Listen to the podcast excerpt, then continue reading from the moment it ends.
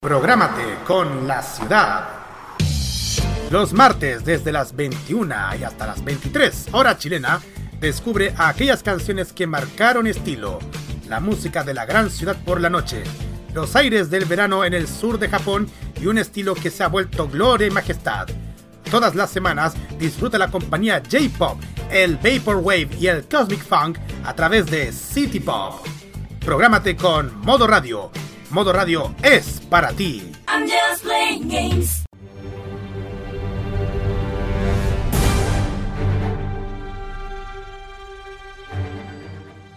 Hoy en Los Imbatibles, peces extraños y confesiones de un actor de doblaje.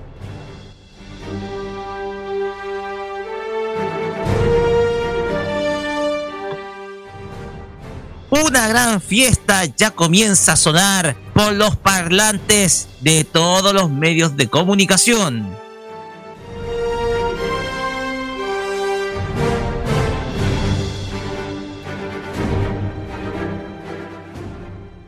Aquellas mentiras que creías en la época de la escuela se desmitifican en una sección que es tradicional en nuestro programa.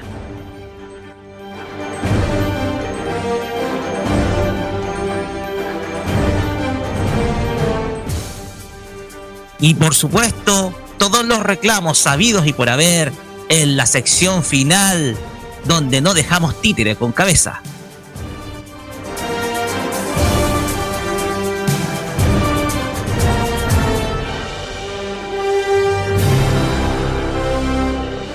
Con este temario damos inicio a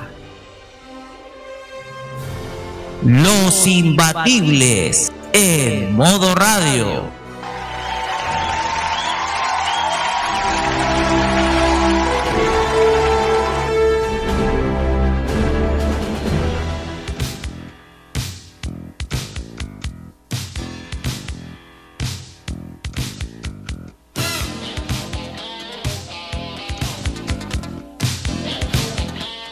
Día, amigazo, amiguito, amigo, genio, crack, ídolo, titán, bestia, rey, capitán de navío, capitán de corbeta, facha, superhéroe, locura, guerrero, toro, gladiador, pantera.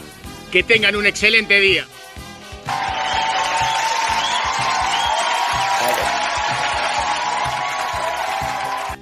Muy buenas noches, amigos oyentes de Modo Radio.cl. Iniciamos otro capítulo más, el 251 de Los Imbatibles, acá por Modo Radio. Les habla Roque Espinosa y vamos a estar aproximadamente hasta cerca o pasaditas las 11 de la noche con el mejor entretenimiento del día sábado. Pero ¿qué es lo que sucede acá? ¿Estoy solo? No. ¿Quieres solito? No. Sí, me dejaron solo todos los panelistas. Así es tenían algunas varias actividades que hacer, algunos encuentros familiares, asados, etcétera, totales del sábado. Y como este individuo está, no quería estar solitario, pedí un acompañamiento, pero qué mejor acompañamiento de alguien que es bellísima.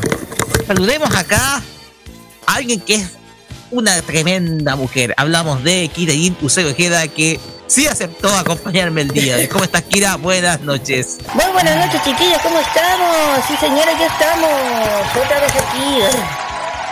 ¿Te tuvieron que traer? Nada. ¿Cómo estamos?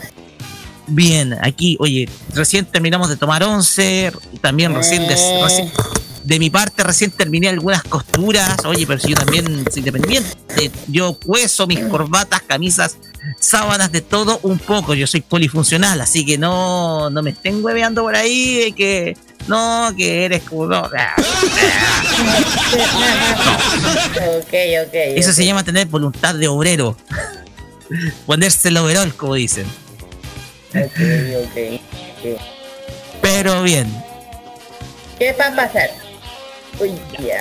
El programa hoy día va a estar más cortito, de hecho, va a ser un poco más corto, producto de que eh, vamos a tener eh, mucha, eh, no tenemos mucho pauta, mucho temario, pero igual sí vamos a hablar de algo muy importante esta semana, producto que fue el lanzamiento de el Festival de Viña 2020, el cual eh, nuestro ex colaborador, pero también amigo personal, amigo de la casa, Jaime Betanzo, estuvo en la presentación de los animadores, en el lanzamiento de lo que va a ser el, el evento de que se va a realizar el próximo el próximo año, el próximo mes de febrero, y esperamos, ojalá, que como modo radio podamos estar ahí.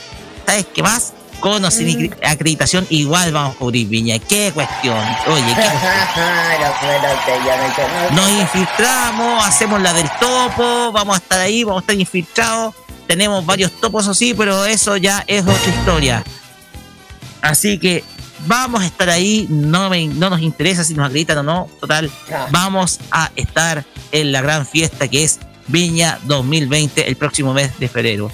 Y por supuesto, todo lo que uno, todo lo que uno, por supuesto, puede entregar en este medio, nuestros reclamos a través de la sección final, fucking bullshit. Si es que alcanza a llegar nuestro amigo Javier Romero para la pregunta tonta del día de hoy, todo eso lo vamos a tener el día de hoy en Los Imbatibles. Para eh, nuestros, nuestros oyentes, nuestras redes sociales, eh, facebook.com, modo radio CL, también nuestra cuenta de Twitter e Instagram, arroba modo radio CL, para que estén en contacto permanente con nosotros. No decimos el, WhatsApp porque todavía está en mantenimiento el WhatsApp. Así que eh, para aquellos que preguntas por el WhatsApp, por el momento estamos en mantenimiento. Pero tienen nuestros canales de comunicación por Facebook, Twitter e Instagram para que se comuniquen con nosotros. Pues bien, vamos a comenzar. A ver, vamos a ver. Vamos a revisar la pauta que la tengo un montón de distancia. A ver. Yes. Vamos a comenzar con una cantante que sin duda alguna hemos tocado hace poquito en la farmacia y ahora volvemos a tocar eh, a tocarla en estos, eh, en estos instantes. Hablamos de una artista que sin duda alguna va a estar en otro festival que es nada menos que el Lola Palusa. Así que eh, esténse muy, pero muy atentos. Estamos hablando de Gwen Stefani, la ex vocalista de No Doubt, quien hace poquito cumplió 50 años de edad y no los nota. Sigue siendo hermosísima. Y de ella vamos a escuchar la siguiente canción que se titula What You Want For. Acá en Los Imbatibles por modoradio.cl. Vamos y volvemos con el Naughty Freak.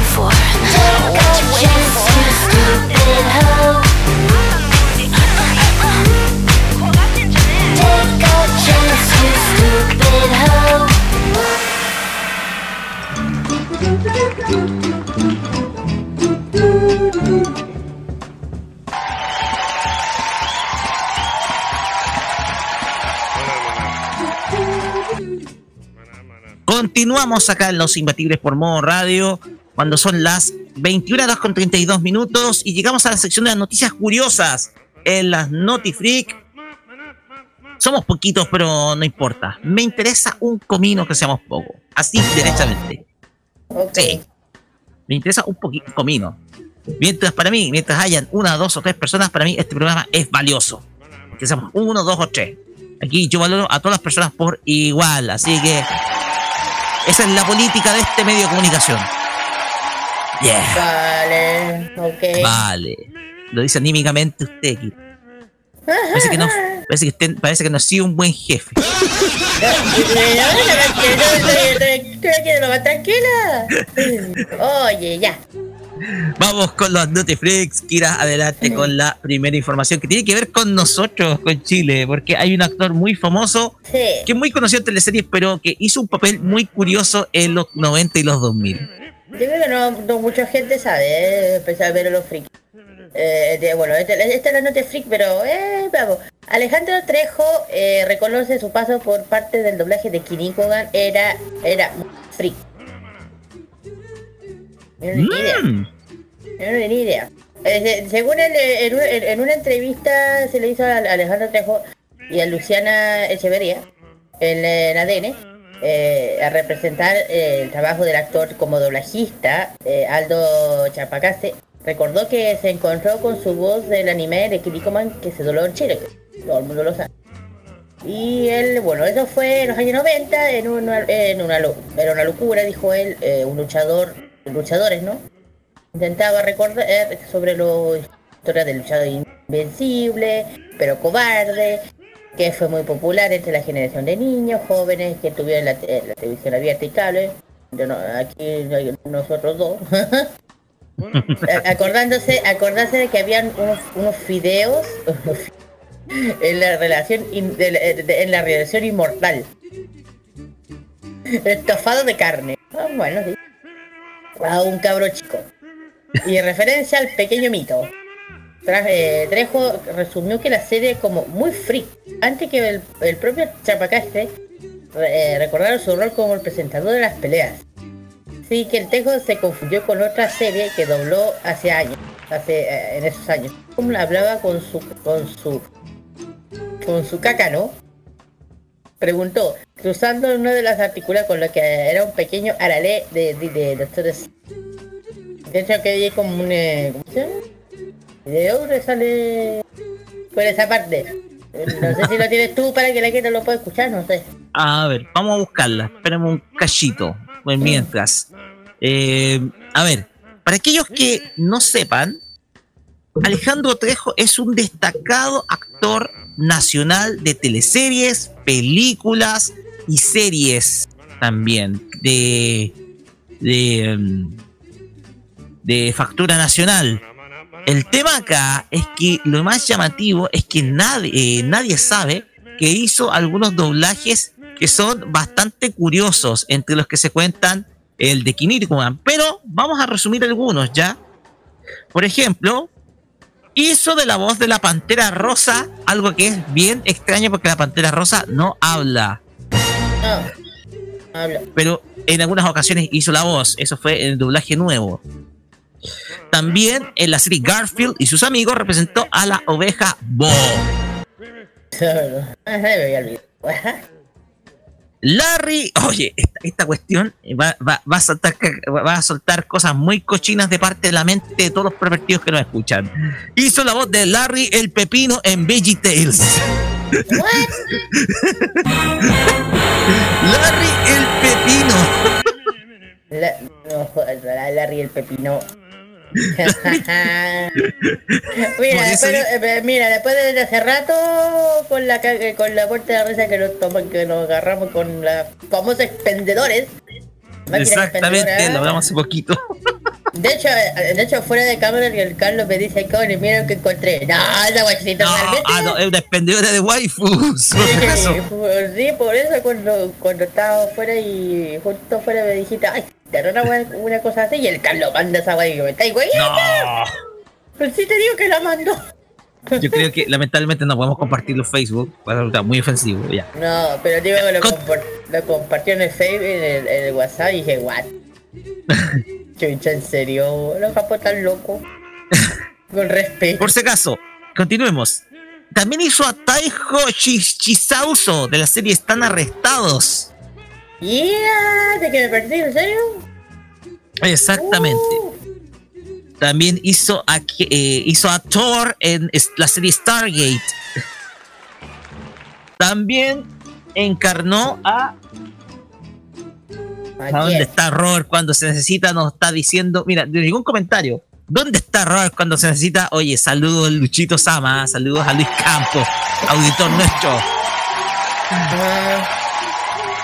Escucha esto. Hizo también a Jin Koshikawa en la serie Mermely Boy. Jin. Para aquellos que ubican Jin, era. Eh, sí, ya sé quién es. Sí. Ya, no diría, LOL. Me entero, me entero recién, en serio, LOL. Mr. Tanaka en Sonic X. Oye, que, que trabajó, digo yo. sí. También hizo a Mandarín en Super Escuadrón Ciber Monos Hiperfuerza Ya.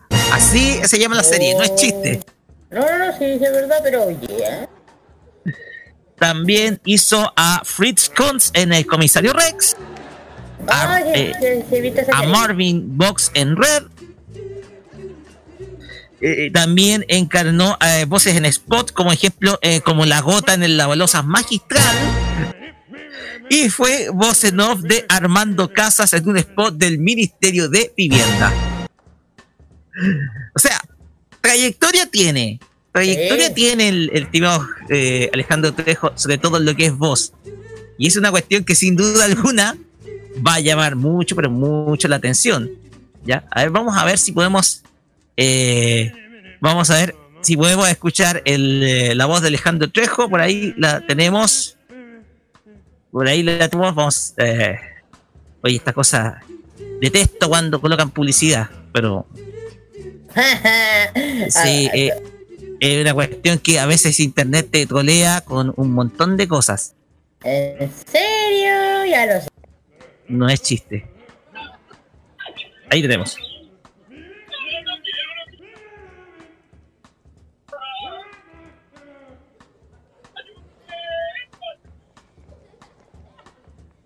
Mana mana. Mana mana.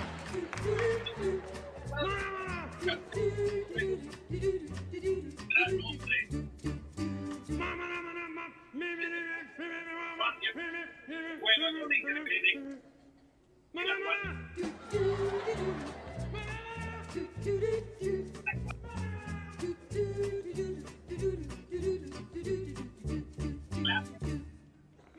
Yeah.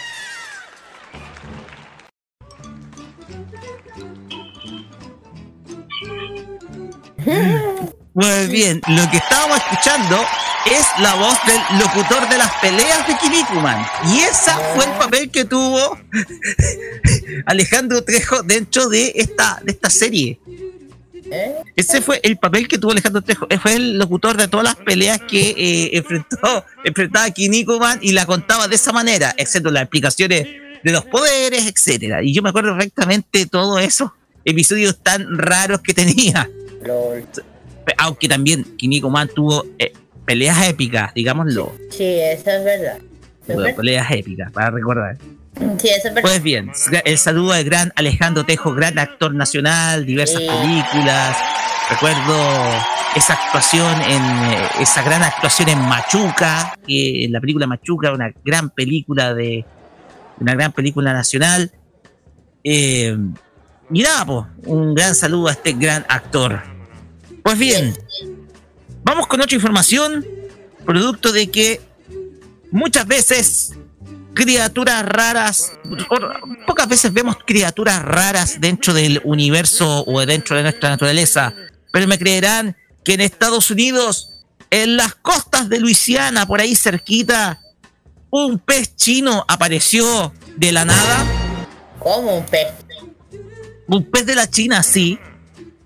Ahora que se habla tanto del calentamiento global, están, diciendo que varias criaturas submarinas, criaturas raras de las, de las fosas submarinas están surgiendo hacia arriba, algunas son monstruosas, otras son simplemente una abominación, etcétera. Pero las autoridades de pesca en los Estados Unidos dijeron lo primero cuando se toparon con un monstruoso, si bien pequeño, monstruoso pez que apareció en la superficie de sus costas.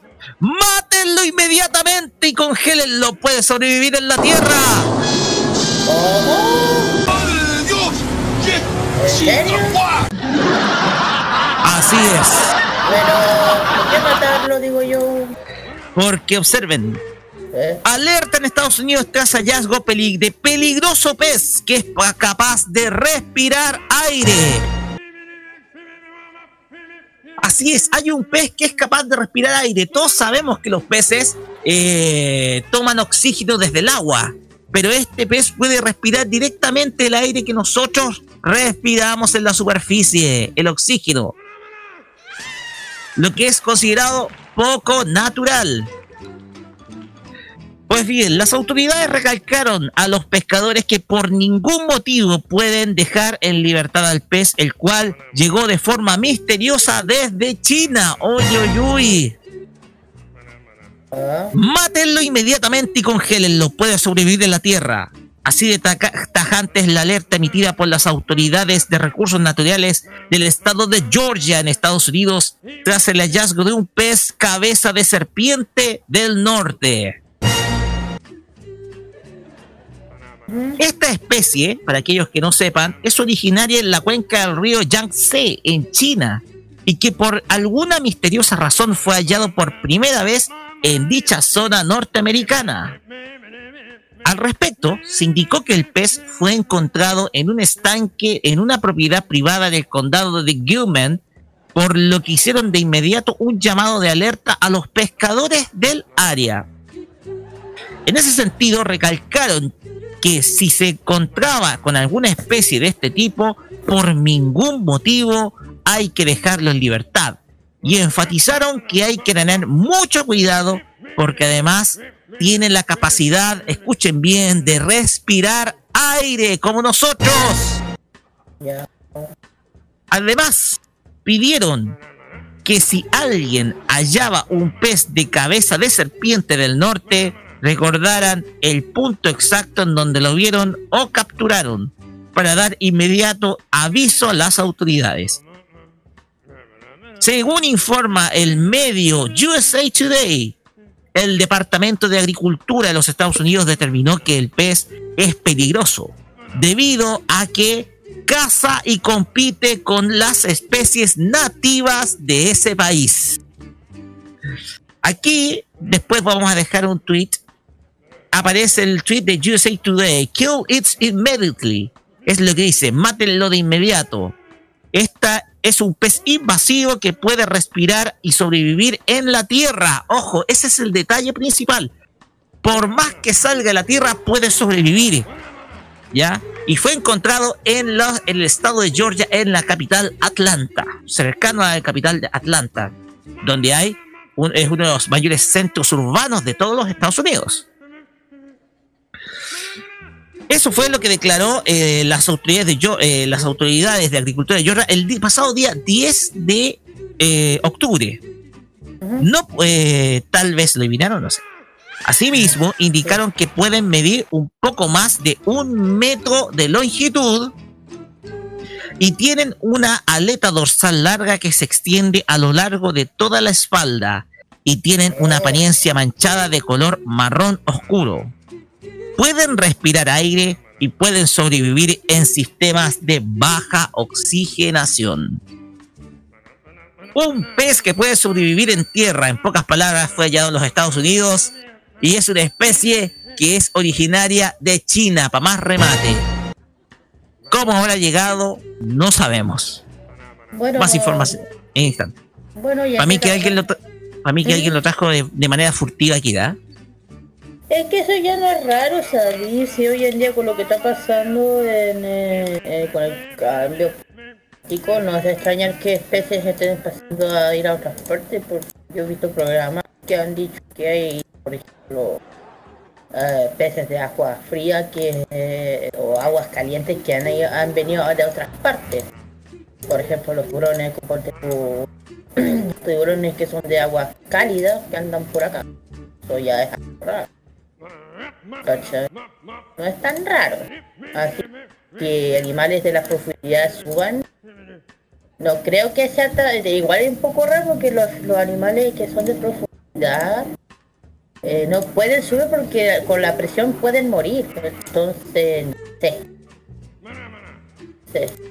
te digo. Si es verdad o no, pero si es verdad, es raro. Ya te digo. Eh, porque, ya digo. A ver, lo que estoy intentando de decir que eh, una criatura de la profundidad puede subir, no puede, porque si sube se muere por la presión que hay bajo el, fondo del mar.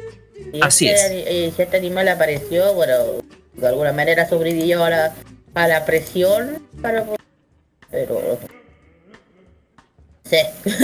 es, raro, es raro encontrar una criatura que perdón que respire oxígeno humano o sea el, oxígeno a la superficie como nosotros porque nosotros no podemos sobrevivir en eh, no podemos eh, no podemos absorber el oxígeno en el agua lo que sí hacen los peces pero sí es raro que un pez tenga la capacidad de respirar aire aire del aire de las profundidades. Es raro, digámoslo, es extraño. Pues bien, tengo otra, tengo otra noticia acá. ¿De qué trata? Miren, todos nosotros conocemos, eh, eh, hay una película que la está rompiendo en la taquilla estadounidense y que nuestra amiga Kira fue a ver, no nos cuenta spoiler, que es Joker o Guasón. Pues bien, a raíz de esto, se ha viralizado una imagen de una conocida cantante mexicana en donde la compara precisamente con el personaje de Joaquín Phoenix. ¿en serio, Estamos hablando de nada menos que de Thalía. Ah, por su personaje en María la del barrio.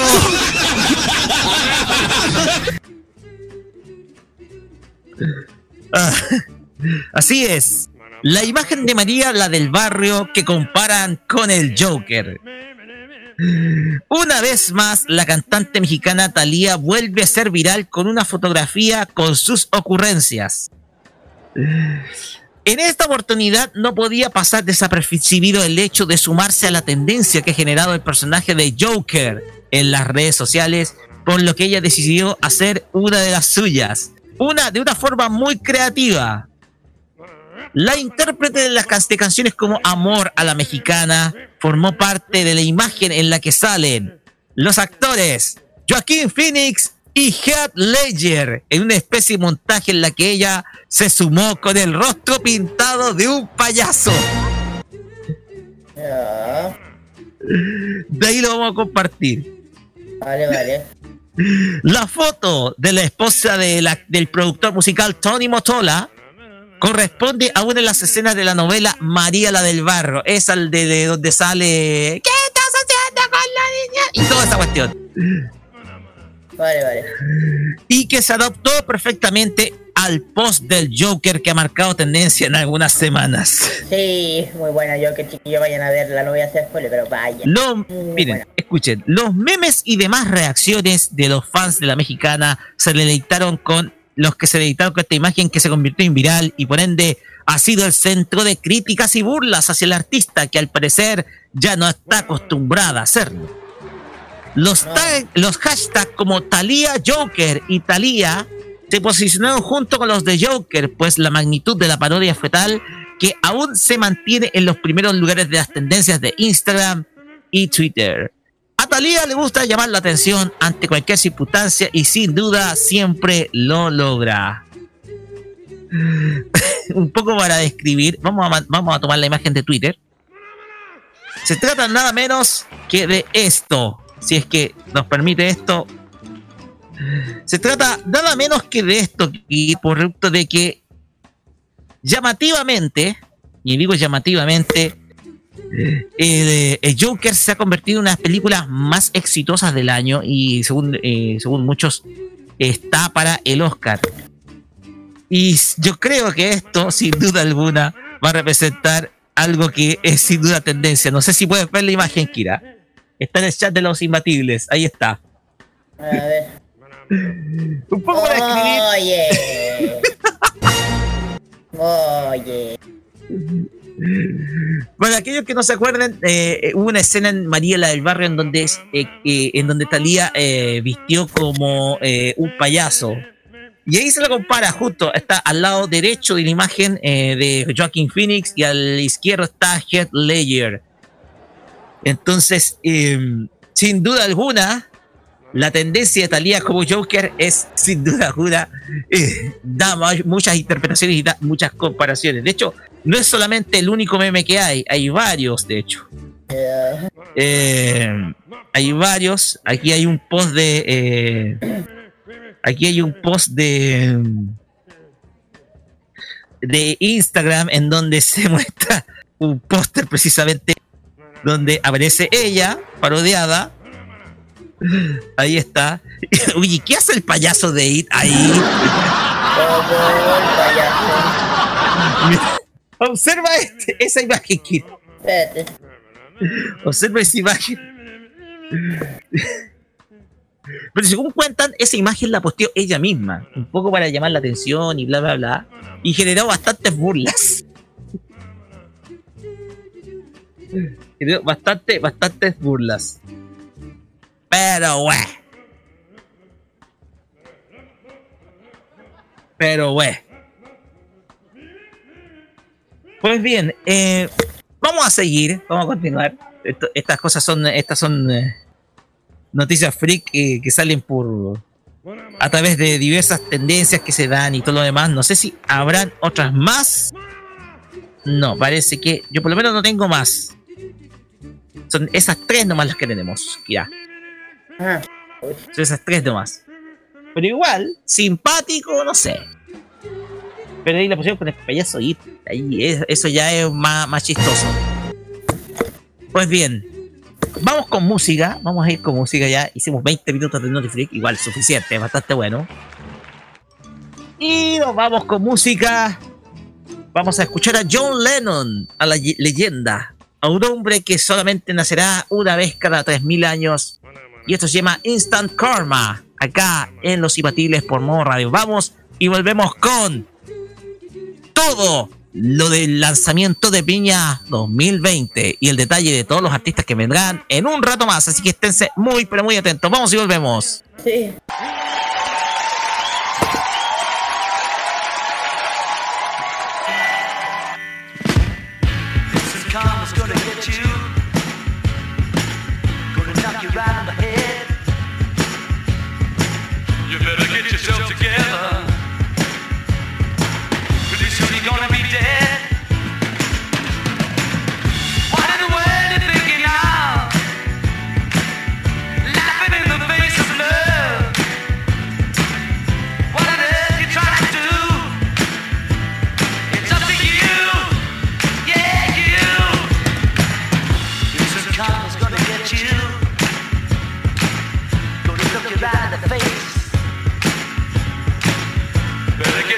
together, dog.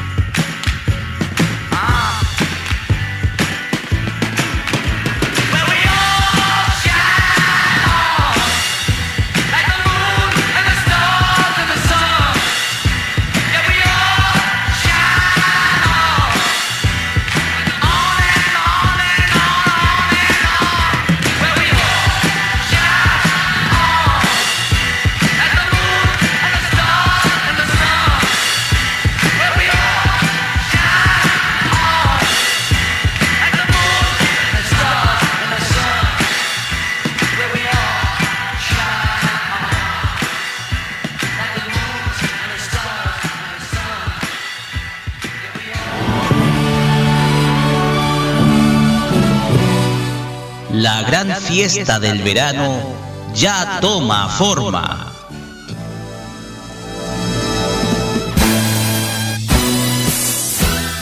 Y en modo radio, ya comenzamos a palpitar la versión 61 de una fiesta que une las voces de un solo continente. Es Viña 2020 en Los Imbatibles.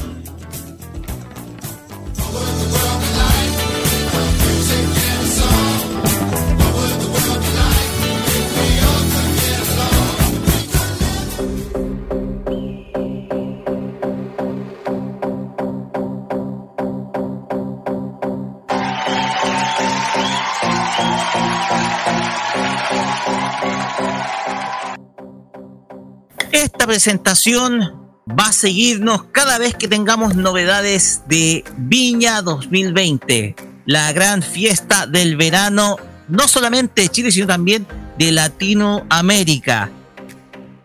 Una fiesta que ya está tomando forma como ya lo contamos. Así que y que se va a realizar entre los ojos, se va a realizar entre los días 23 y 28 de febrero del próximo año será la versión número 61 del certamen y que durante esta semana confirmó como sus animadores a Martín Cárcamo y María Luisa Godoy. Decimos confirmó producto de que se, habían muchas especulaciones acerca de que posiblemente por acuerdo de los canales habría una rotación de los animadores. Habrían cambios periódicos de la dupla animadora. Sin embargo, no se optó por ese camino y se mantienen tanto el animador de Bienvenidos como la animadora de Muy Buenos Días. Pues bien, vamos, pues bien, vamos a, vamos a continuar producto de que ya esa es una de las primeras novedades que nos trajo eh, Viña, porque sin duda alguna, seguimos agregando lo que es para muchos lo más importante, que son los artistas, la parrilla. Y hasta el momento tendremos, tenemos, perdón, cinco artistas confirmados para, esta, para este certamen, para este encuentro musical, el más importante de Latinoamérica. La primera de todas confirmada por la organización fue nada menos que Norman Montserrat Bustamante Laferte. Así es, es quizás la gran representante nacional de nuestra música en el extranjero. Nada menos que Mon Laferte, quien se presentó de manera exitosa en el año 2017 en una presentación que yo creo inolvidable, en una noche para mí sencillamente inolvidable. Producto que arrasó sencillamente con un público que se quedó y la vitorió hasta el cierre de su presentación y hasta incluso generó momentos de incomodidad dentro de la premiación de del certamen internacional y folclórico se vivió esa noche. Mon Laferte es, fue la primera artista confirmada por la, la organización y va a traer sus más recientes éxitos, entre los que se cuenta Canción de Mierda, también eh, El Mambo, además de los clásicos como Tu Falta de Querer, etc. Esta artista que ha hecho, que ha hecho giras tanto por México como también como en los diferentes festivales musicales de los Estados Unidos con gran éxito, eh, fue la primera confirmada al, a este a Viña 2020 y, va y ya viene con mucha más madurez con respecto a su presentación de 2017. Ya viene más consagrada. Por lo tanto, vamos a esperar una actuación sencillamente brillante. Bueno, vamos a esperar una actuación sencillamente brillante de esta verdadera representante nacional nuestra en el extranjero. Quizás la artista más destacada en estos momentos de nuestro país. Sin embargo, las novedades no se quedaron ahí y la organización presentó al segundo confirmado que es, este sí, un artista ya consagrado en la escena latina. Un peso pesado de la industria musical en nuestro idioma. Estamos hablando de Enrique Martín Morales. No lo reconocen por ese nombre, pues el nombre artístico de él es Ricky Martin. cantante, actor y también escritor puertorriqueño nacido en San Juan el, 29, el 24 de diciembre de 1971. Hombre que vino por primera vez a Viña en 1993 y después tuvo otra cantidad de presentaciones posteriores, siendo la última, la del año 2014. Hoy vienes completamente consagrado como una figura internacional que traspasó las fronteras de la música en nuestro idioma, haciendo interpretaciones en inglés y también durante el último tiempo ha realizado actividades de, actividades de activismo político en su tierra, en Puerto Rico. Hoy llega a Viña nuevamente, esta vez mucho más consagrado. Y a la vez tiene ya un montón de reconocimiento por todos sus éxitos, entre los que se cuentan Jaleo, La Copa de la Vida, La Mordidita, Living la Vida Loca, María, Más, y canciones en inglés, como por ejemplo She's a Bank, Tal vez Volverás, Vuelve, etcétera. Todos esos éxitos los vamos a tener en la voz de Ricky Martin el próximo año. Ganador de múltiples premios y a la vez una de las voces referentes de la industria musical en nuestro idioma, como ya lo contamos. Sin embargo, estos fueron los primeros invitados de las semanas anteriores, producto de que se confirmaron tres nuevos invitados para, este, para esta sextuagésima primera edición del festival. El primero proviene desde Málaga, España, y, es, y su nombre verdadero es Pablo Moreno de Alborán Ferrandis, conocido obviamente como Pablo Alborán, destacado músico y baladista español de, de, una trayectoria que ya es de una década, más de una década, digámoslo, con muchos éxitos a su haber vuelve al Festival de Viña por tercera ocasión. Viene ya un poco más maduro, consagrado y a veces va a traer todo su repertorio romántico al, escenario de la Quinta Vergara.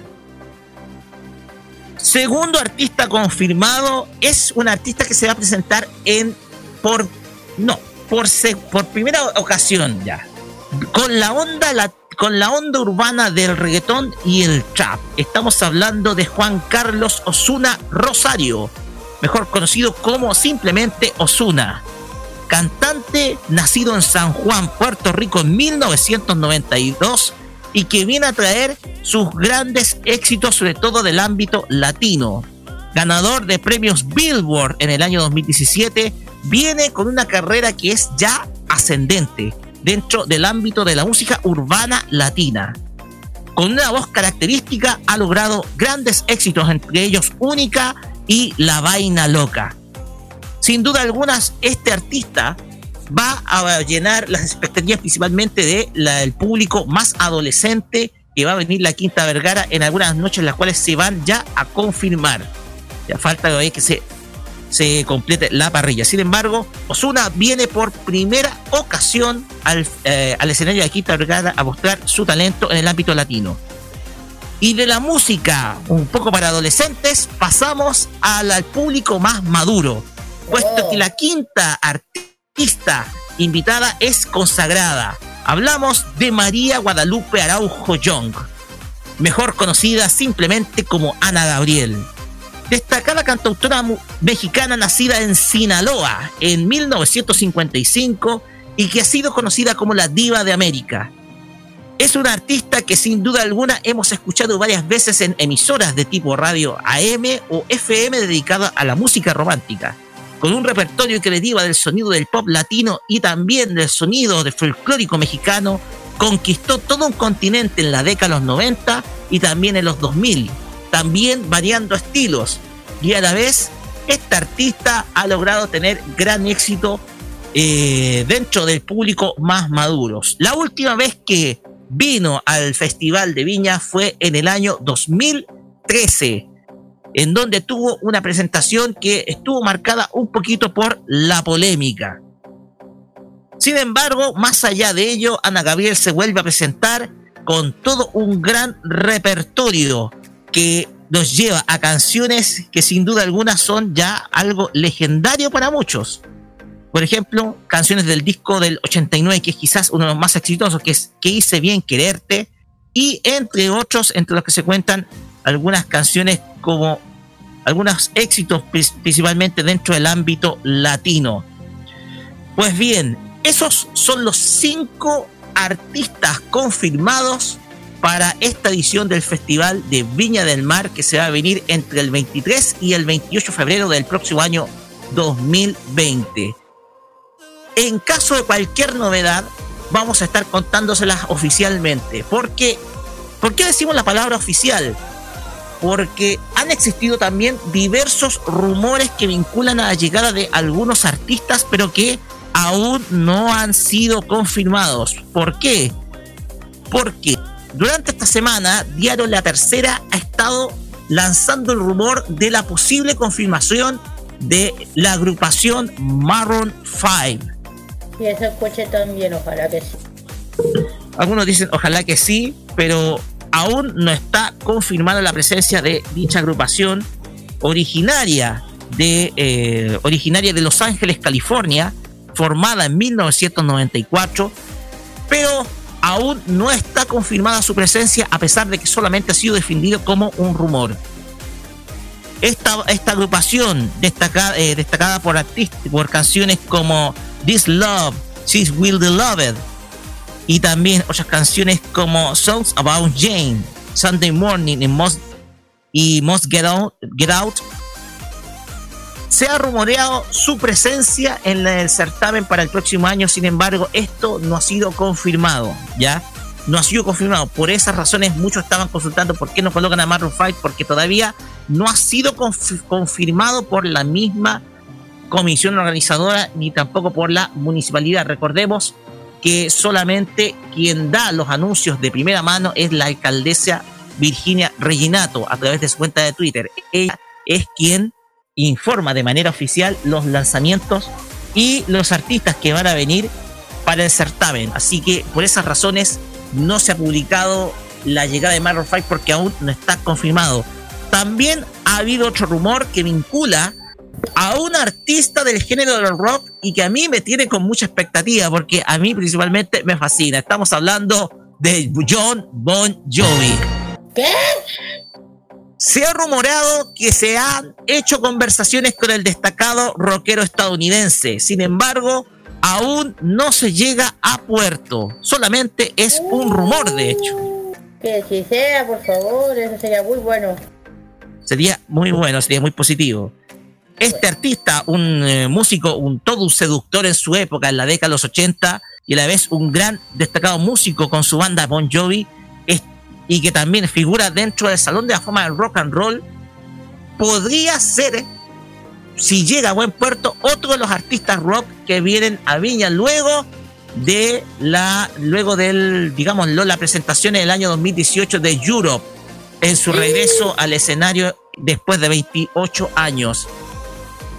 Pues bien, recordemos que este año en, Viña solamente hubo una presentación anglo, que fue la de Backstreet Boys y hoy posiblemente exista también otra presentación anglo, pero ojo, puede ser solamente una, producto de que la cosa está entre Maroon 5 y John Bon Jovi. Si solamente, esto es solamente una especulación mía, uno de ellos va a venir al certamen. Si no es uno, va a ser otro. Entonces, aquí vamos a tener tal vez un destacado agrupación o artista anglo que va a estar en el escenario de la quinta. Esperemos ojalá que repita el gran éxito que fue en su momento Jamiroquai u otros artistas anglos que se pararon ahí en el escenario de la quinta en, en su momento y ojalá podamos tenerlos en ojalá los podamos tener alguno de los dos tal vez es poco probable que sean los dos pero al menos uno de los dos los podamos tener para en el escenario esos son algunos de los rumores. No están confirmados todavía. Va a haber que esperar hasta una nueva liberación de artistas que puede ser en cualquier momento. Así que vamos a estar como radio atentos a todo lo que nos informe la alcaldesa de la ilustre municipal, municipalidad de Viña del Mar. Así es. Ahora vamos a pasar al, a la temática del lanzamiento producto de que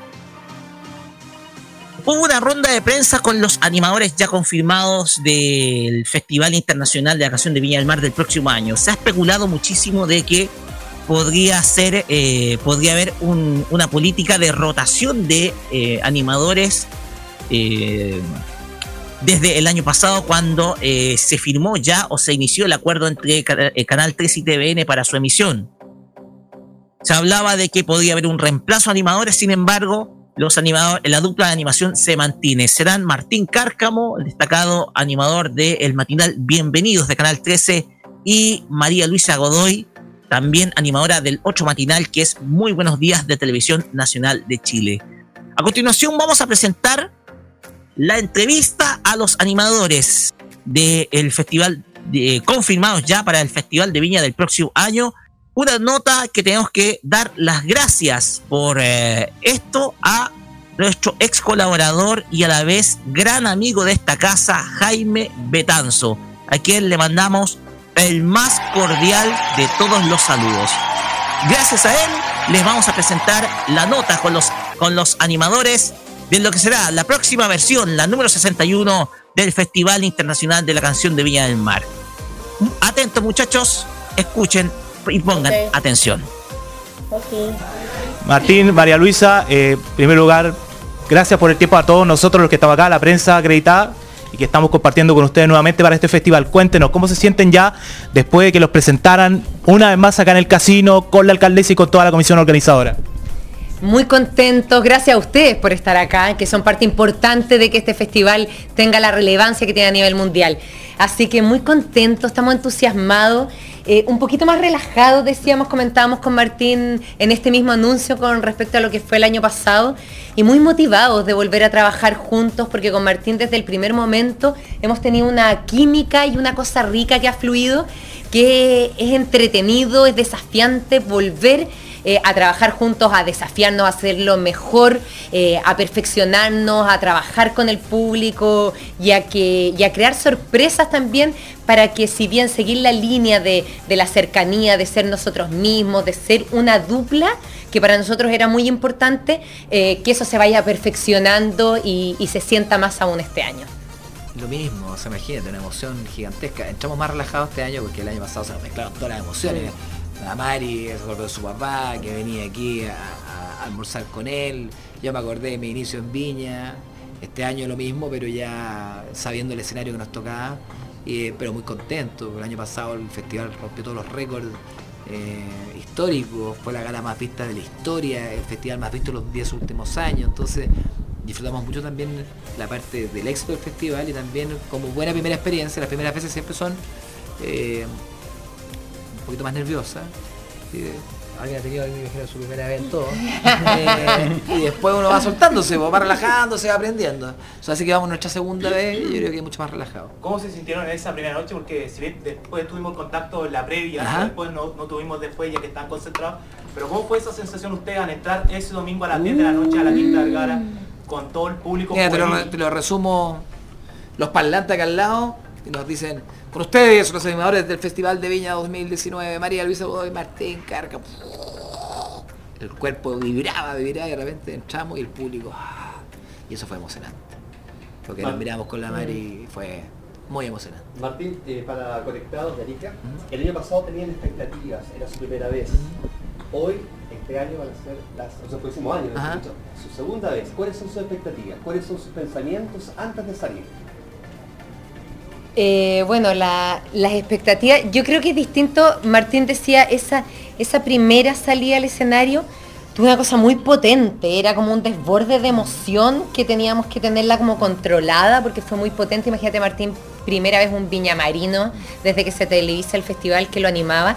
Eh, entonces tenía un montón de cosas que era muy, muy bonita y que nosotros dijimos en algún momento, ¿sabéis qué? Esto nos va a unir para toda la vida y yo creo que eso refleja la importancia que tuvo para los dos eh, el haber estado en Viña, algo como que nunca vamos a olvidar y que siempre nos va a unir. Eh, y este año, claro, es el desafío de hacerlo mejor, de, todo lo que, lo que mostramos en el escenario, superarlo y, consolidarlo, así que tiene también ahí un nervio distinto, porque yo siento que este año hay más expectativas. Sí, y yo estoy de acuerdo con la Mari. Eh, mira, esto, a ver, cuando tú conoces un lugar y ya empiezas a conocerlo profundamente, te empiezas a enamorar ya de los detalles.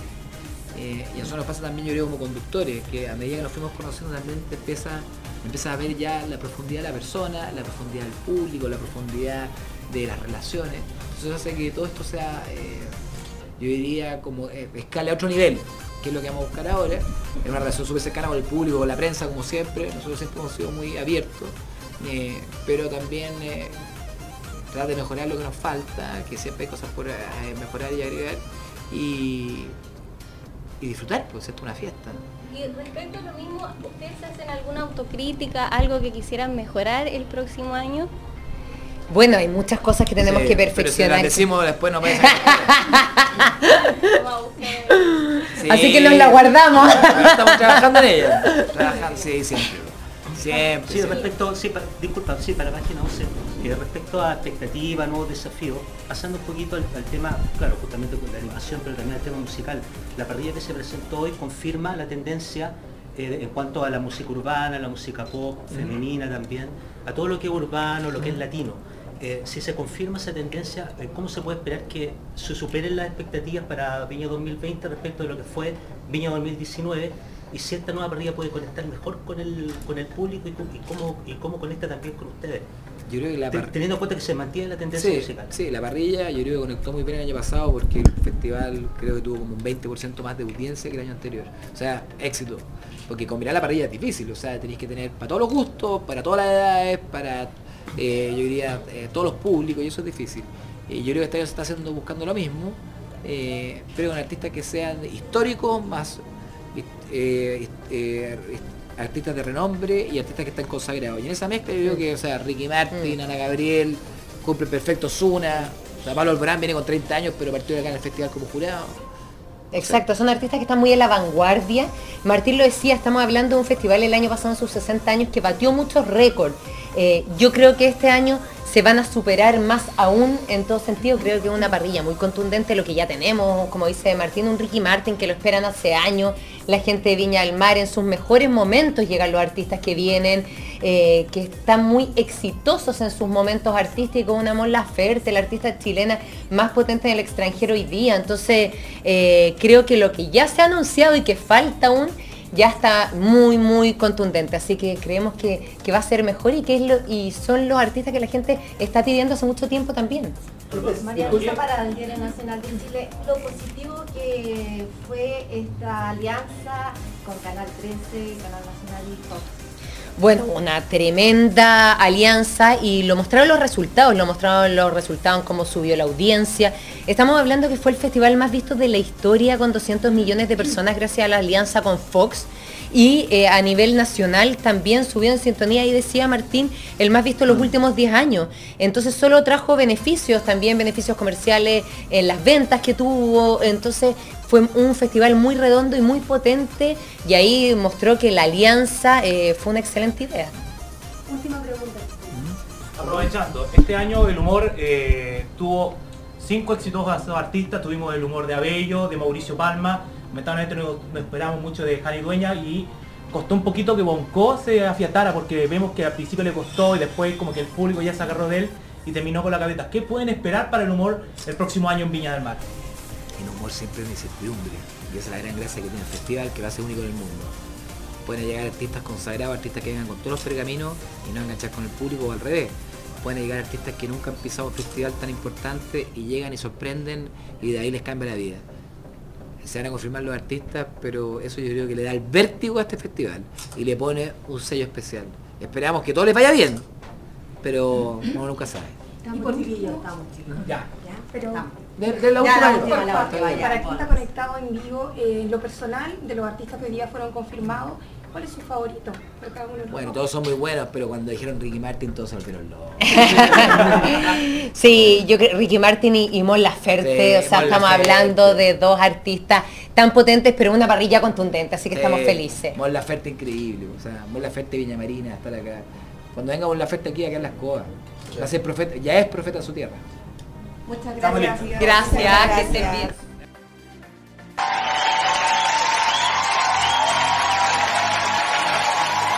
Escuchábamos la rueda de prensa de los animadores del festival, ya confirmados del Festival de Viña 2020, que son Martín Cárcamo y María Luisa Godoy, o si ustedes prefieren María Luisa Godoy y Martín Cárcamo, los cuales eh, se reunieron con los periodistas eh, acreditados, entre ellos nuestro amigo Jaime Betanzo, a quien reiteramos los agradecimientos por eh, habernos entregado esta nota, la cual él obtuvo dentro de esta rueda de prensa. Muchísimas gracias, Jaime. Un gran saludo aquí desde modoradio.cl.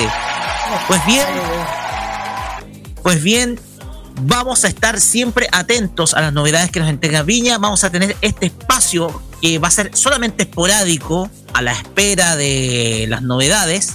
O sea, va a ser un espacio que va a estar solamente de acuerdo a cómo varían las circunstancias y el resto de todas las novedades ustedes las van a eh, conocer a través de nuestra fanpage y también nuestra página web www.modoradio.cl los, cuales ya están ahí las notas de la presencia de cada uno de estos artistas, estos cinco artistas confirmados, ya muy pronto van a ver muchos más artistas, falta que se construyan los, los cómicos que van a estar en, eh, el certamen, también falta eh, otros artistas más para completar la parrilla. Eh, recordemos también de que están todavía las inscripciones para las canciones competidoras a nivel internacional y folclórico. Aún queda mucho, pero mucho que entregar como novedades de lo que se va a venir el próximo año en la principal fiesta musical del verano, no solamente ya no es del país, sino del continente. Pues bien, con esto finalizamos este mini bloque de Viña acá por Los Imbatibles y vamos con la música. Vamos a escuchar primero a Cami, a Camila Gallardo, conocida ya simplemente como Cami con la canción La Entrevista. Y posteriormente vamos a ir con un doblete, vamos a escuchar a Crystal Waters con un tema clásico del año 94. Esto es es 100% Pure Love. Pues bien, vamos y volvemos con más de los imbatibles acá por modoradio.cl. Ya vienen los Rocket Tops.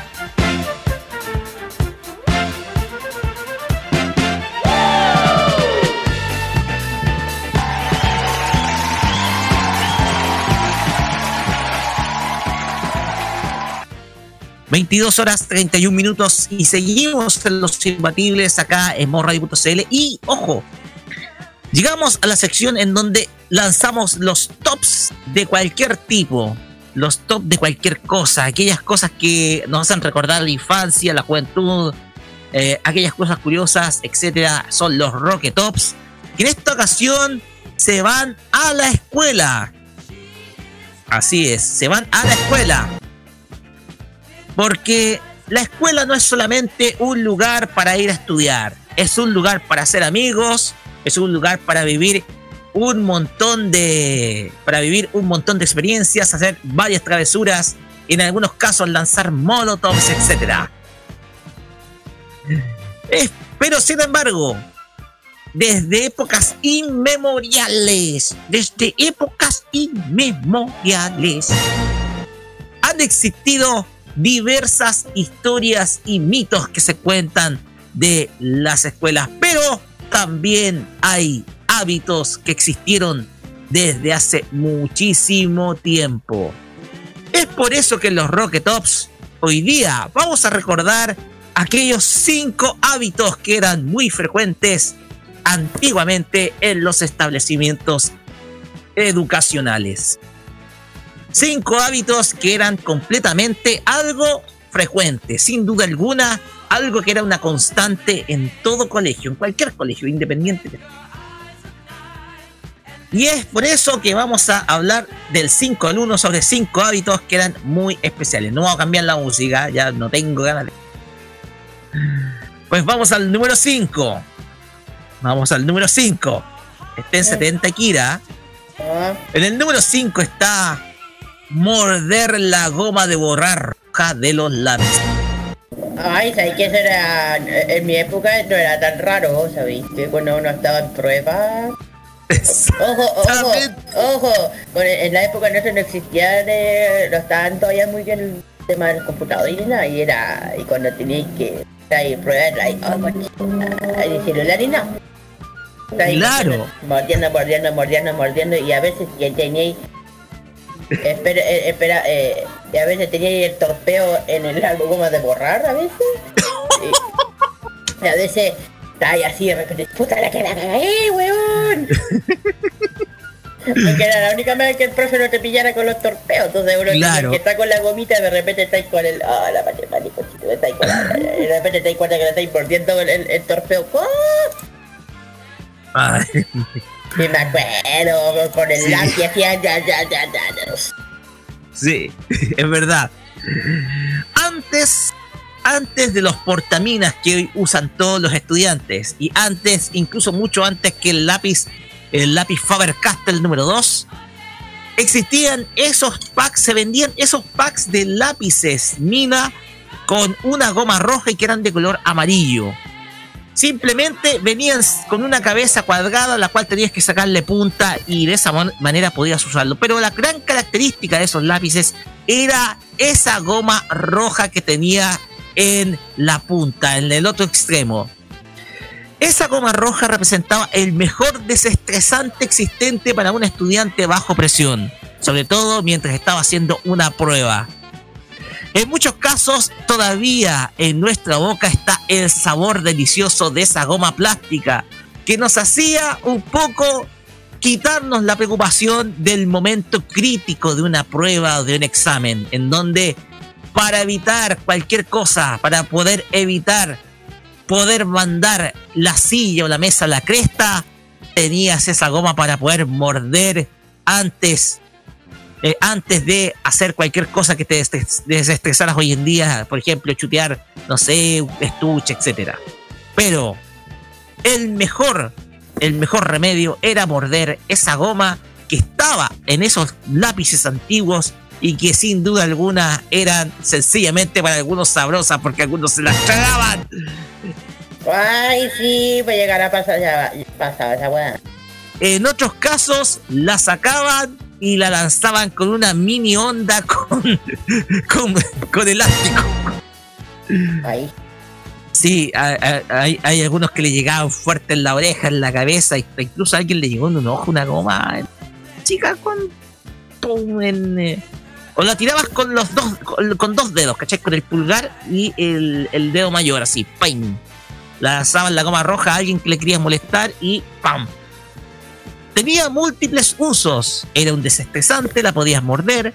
Era un, tenía un uso de entretenimiento, que era poder lanzarla a un compañero en sorpresa. Y por supuesto, la función principal de todas, que era borrar todos los errores que cometías en un examen o en un ejercicio, obviamente. Número 5, para la goma de borrar roja mordida. Aplausos, por favor. Grandes épocas sobre todo las, las mías. Pasamos al número 4, porque el número 4 era un hábito simplemente excitante. Oh, simplemente excitante. tanto tampoco. No, gracias. Pero en otros casos terrorífico. Y en el número 4 dejamos visitar clandestinamente la oficina del director o del inspector en su momento. Cuando chico, cuando chico existía siempre la curiosidad de querer visitar aquel lugar que se consideraba como el lugar prohibido. El espacio en donde no estaba permitido asistir o en algunos casos funcionó como centro de tortura de todo establecimiento educacional. Estamos hablando de la oficina del director o del inspector. En muchos casos, cuando eras pequeño, te imaginabas que habían un montón de cosas crueles. Pero al final, cuando entrabas clandestinamente, te encontrabas que en vez de elementos de tortura, te encontrabas con unas copas, unos trofeos y unos diplomas de la época del ñan. Oh, ah, mira, yo me acuerdo perfectamente que la, cuando era poca- chico en el colegio, que cuando te, te portabas mal era... O por ejemplo, señorito, a la inspectoría. Yo, ah. Ojo, bueno, es como hoy en día, que era como... Era como, ay, eh, ¿se han visto el tema de Charlie Brown o algo así? Algo así. Sí, Algo así. algo Pero así. fíjate, yo me acuerdo, a ver, tengo recuerdos, porque, a ver, un poco antes de continuar con, con la historia de la inspectoría, yo recuerdo que en la inspectoría de mi, cole- de- del liceo donde yo estudiaba en media, lo primero que encontraba es que el inspector del colegio, a quien mando un gran saludo a don, don Donoso, un gran tipo, gran tipo, lo primero que me encontraba era, primero, con unas copas que eran trofeos como de baby fútbol de, de los equipos, de los, de los enfrentamientos que tenía el colegio en la selección oficial. Pero una de las cosas más llamativas con las que me encontré era con un cuadro gigantesco, tamaño gigante. Cuando digo que era un tamaño gigante, es porque era gigantesco, un cuadro gigantesco de Bernardo Higgins. Un ¿Cómo? cuadro gigantesco de Bernardo Higgins, sí, o sea, el padre de la patria, lo que te enseñaban siempre eh, de- desde chico, no era como no es como hoy, en día en que los cabros chicos ya leen a Baradito y se saben todas las mañas que tenía el, Libertador. ¿Qué es lo que sucedía? Uno a veces pensaba cualquier cosa cuando te mandaban a inspectoría. Ay, ya me van a, me van a suspender, me van a mandar así una comunicación. De hecho, en algunos casos las comunicaciones eran de una hoja. Por todas las cuestiones malas que hacían los cabros, pero igual. Pero de repente te encontrabais con un montón de cuestiones que eran simplemente curiosas. A ver, primero, una máquina escribir vieja. El citado cuadro de Bernardo Higgins. También algunas copas. Y fíjate que desde hace varios años, eh, sobre todo en la oficina del director del establecimiento si es escuela pública, te encontrabas con la foto del presidente de turno. Pero sin marco, solamente corcheteada. Sin marco. La foto del presidente de turno, pero sin marco. Total, los profesores igual marchan con cualquier tipo que esté a la cabeza. Uno se imaginaba, ¿por qué esta foto sin? ¿Por qué la foto del presidente está sin marco? Bueno, después le van a protestar por eso. En algunos casos juegan a los dardos con ella.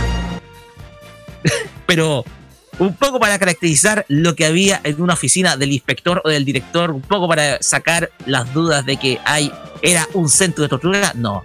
Simplemente es un lugar donde te encuentras con copas viejas, oxidadas, documentos varios y otras cosas que están por ahí. Número 4, para la oficina del inspector o el director.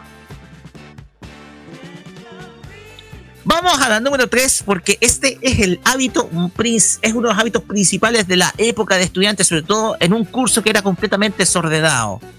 En un curso que era simplemente incivilizado y, y cuyos hábitos estaban en lastimar a otras personas físicamente, dejamos en el número 3 las durísimas y a la vez contundentes pelotas de papel de cuaderno.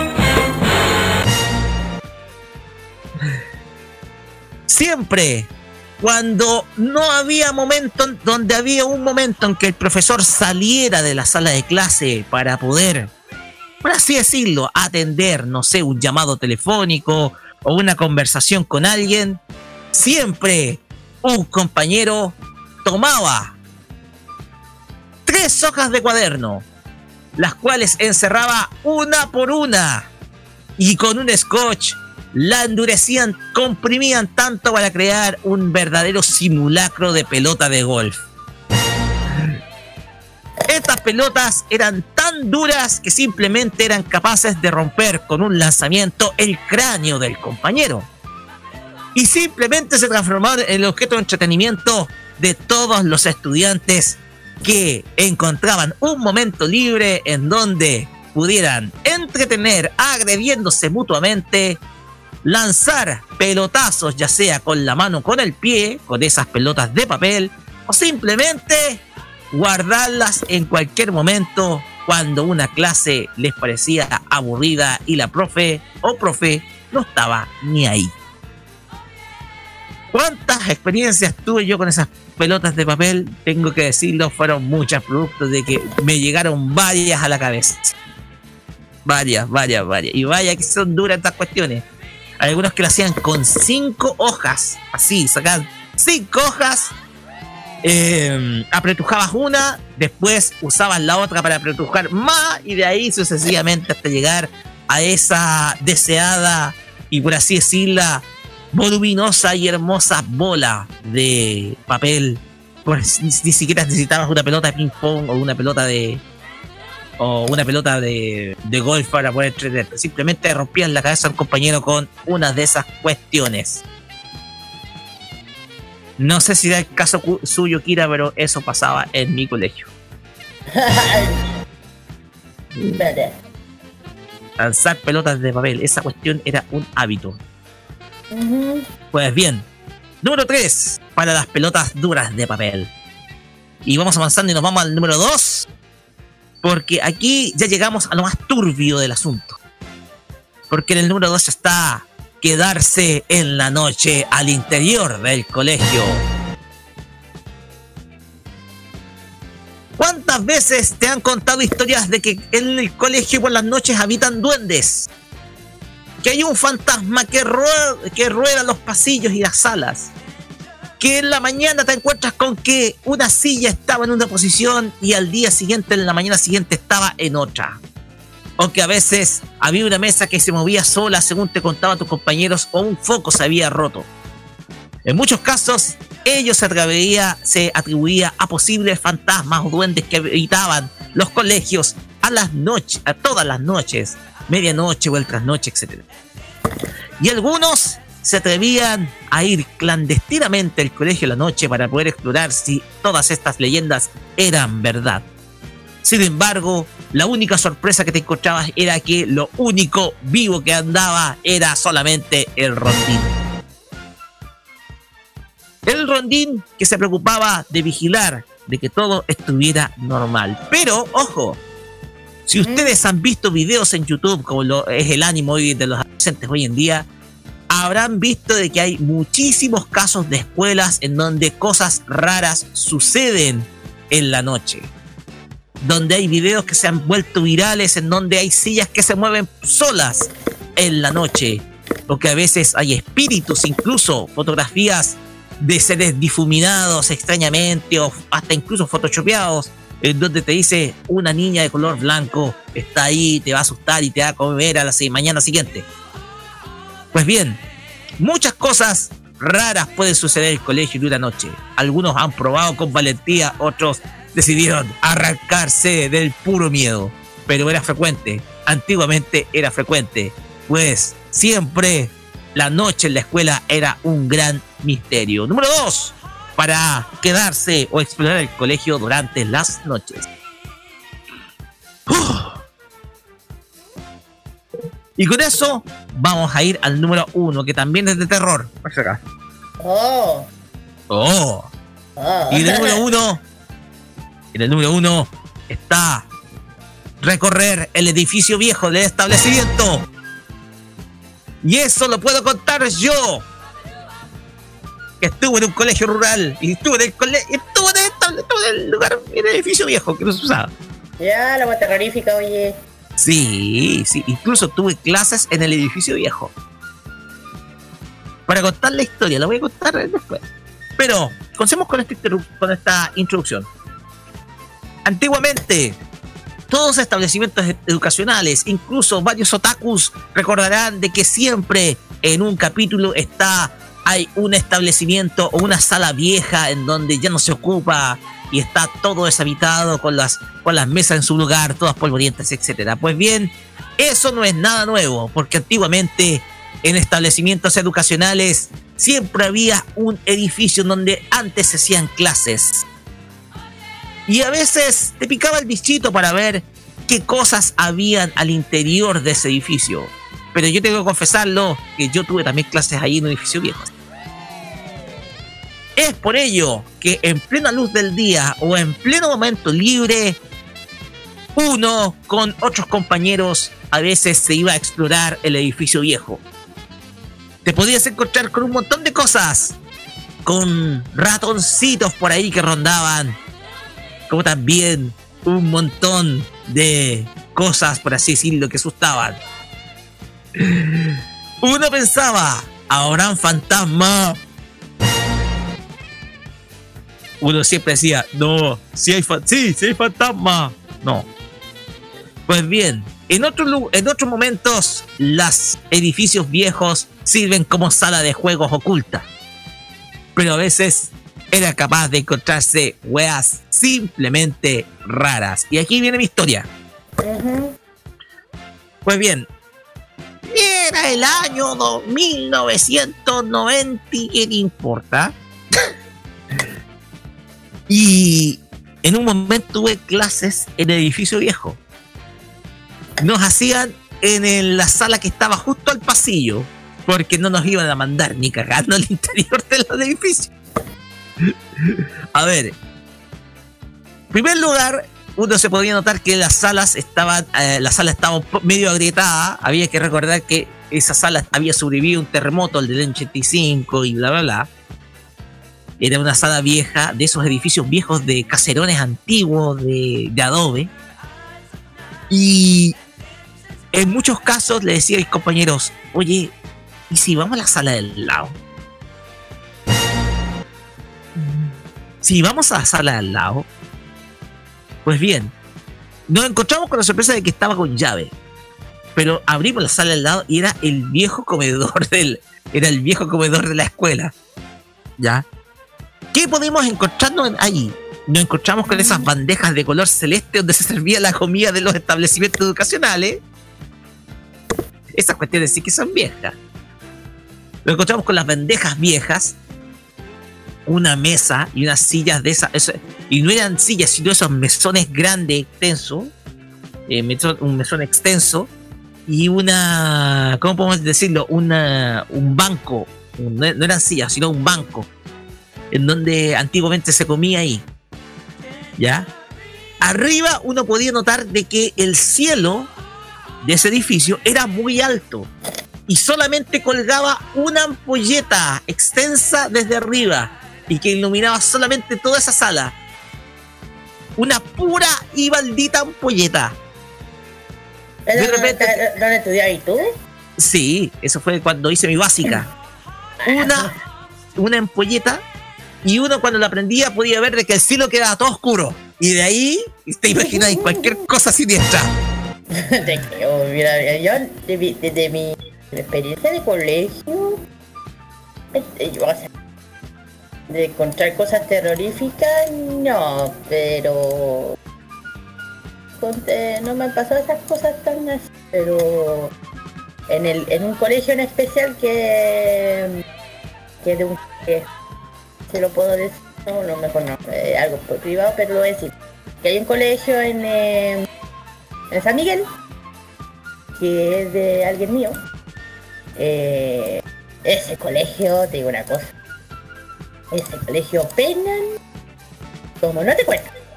No te cuento, eh, o sea, tenéis que tener, o sea, luego, la persona que, la gente, bueno, para gente que no cree en estas cosas, eh, penan, bueno, penan cuando, hay, cuando estás solo, cuando pasan cosas y sin darte cuenta, eh, eh, pasan cosas. Entonces yo digo, si además está hablando de un sitio bien bien, ¿cómo se llama? Antiguo del sector de, la, de, Santiago, que es San Miguel. Claro. Claro, mira, fíjate que esa parte tenía solamente una entrada, pero en un costado, y yo estoy contando una perspectiva de un colegio rural, para más remate, colegio rural, colegio público rural. Había un sector, había una puerta que estaba ni tan con llave, pero en un momento se nos ocurrió pasar del viejo comedor a la sala del lado, que era mucho más terrorífico. Eran las viejas salas de clase y de repente abrimos y nos encontramos con una sala con múltiples implementos que no se usaban. Para mí que ese era como una especie de camarín. Camarín para cambiarse de ropa, para hacer, para hacer deporte, etc. Y de repente había un abrigo viejo, mozo, y, por al lado había un impermeable de esos amarillos, pero que eran que se usaban para ir al para ir al colegio en época de lluvia. Un impermeable de esos amarillos, así de plástico, así, de látex. De repente a un compañero mío se le ocurrió apagar la luz, colocarse el impermeable, después el abrigo, colocarse una, un, un, gorro de esos que tapan la cara sin pasamontaña y de repente aparece y dijo ¡Ah!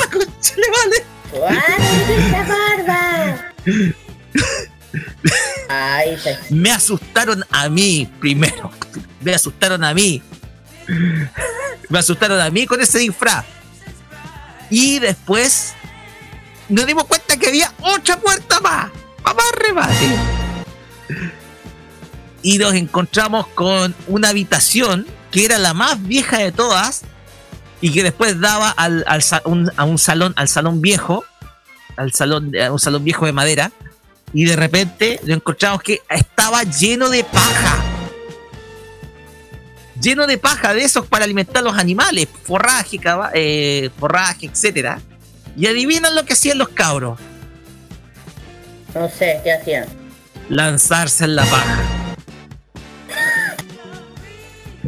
Lanzarse en la paja para poder jugar ahí y ahí lanzarse, pero desde arriba ahí, tirarse en la paja ahí, para rebotar después. Son cosas que existían en el edificio antiguo y ya tengo que decirlo, esto es eh, en homenaje al... Esto es en homenaje a mi establecimiento de enseñanza básica, que es la escuela Suecia en la localidad de Totigo, en Requinoa, colegio que quieren cerrar, pero no lo van a cerrar. Así que escuche, señor alcalde, el colegio no se cierra. El colegio no se cierra. Lamentablemente ese edificio, esas historias de edificios, lamentablemente no se van a volver a repetir porque fueron demolidos, fue demolido tras el terremoto de 2010.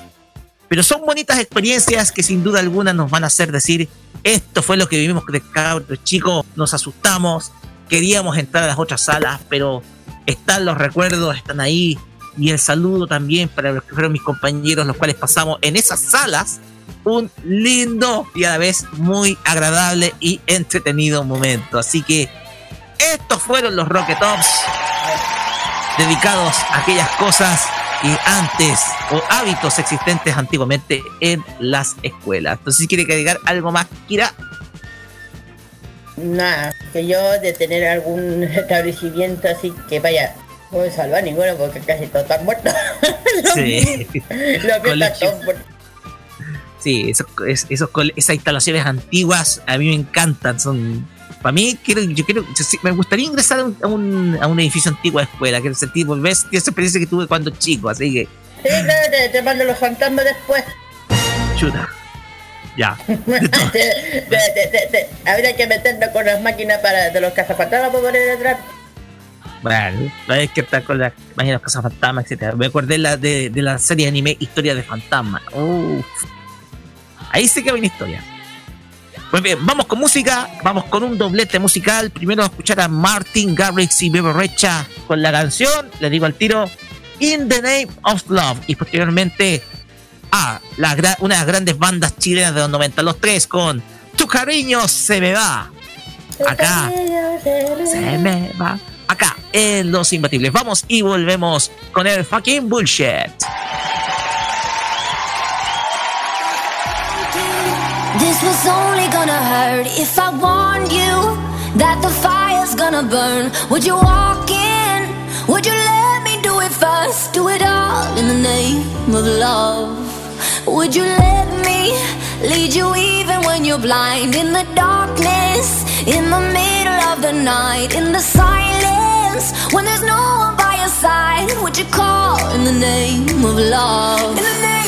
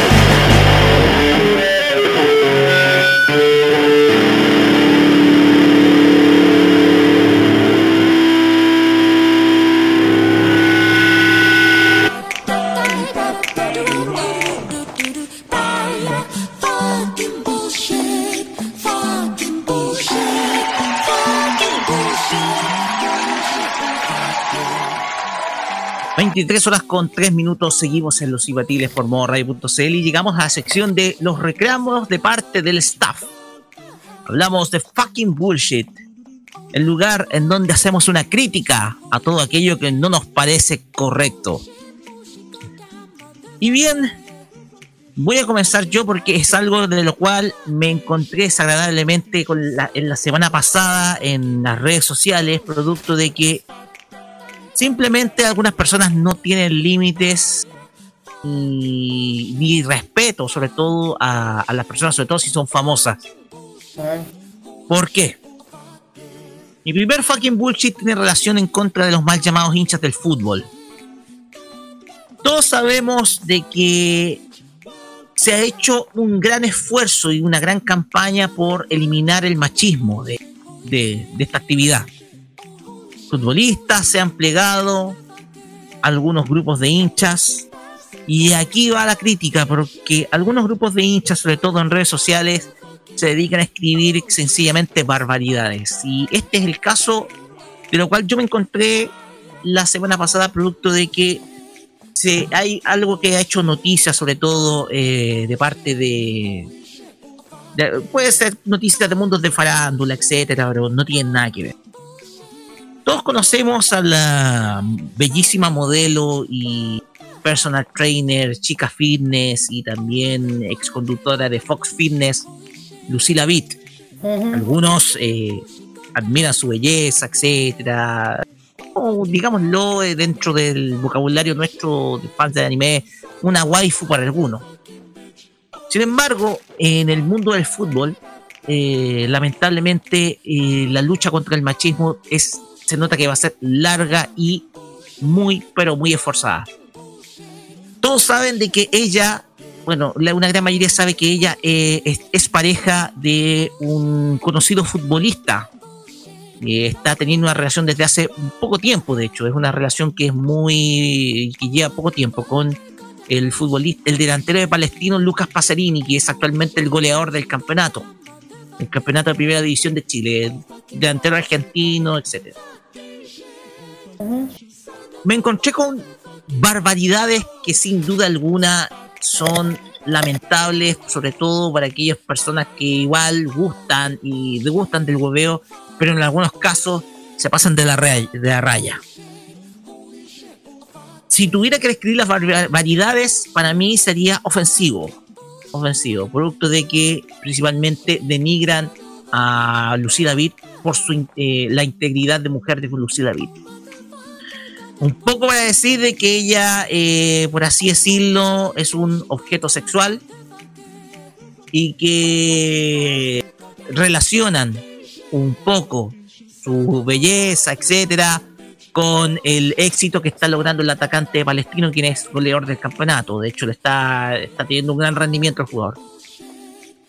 Tengo que decir de que la lucha contra el machismo en el fútbol va a ser larga y dura producto de que mientras existan esas manzanas podridas, y no estoy hablando de los hinchas que hacen violencias, también aquellos que hacen violencia en redes sociales, colocando apelativos o calificativos a personas solamente porque es una persona hermosa, etcétera, y la tengan que tratar casi como prostituta, digámoslo, digámoslo con toda tu letra. Yo creo que ahí el camino va a ser largo producto que no solamente durante esta semana en redes sociales se le ha faltado el respeto a Lucila Vitt, sino que también muchas veces nos preguntamos prácticamente, yo creo que la lucha va a ser larga y muy dura. Aquellos que le faltan el respeto y que se esconden peor aún en el anonimato de las redes sociales, porque estos tipos se esconden en el anonimato, yo les digo, yo les digo, parece que ustedes están más, más heridos porque ella está de pareja con un tipo que está siendo, digámoslo, está logrando mucho, pero mucho éxito en el mundo del fútbol. Es el goleador, así que para mí que eso simplemente es envidia. Eso. Mira, yo también podría hablar yo.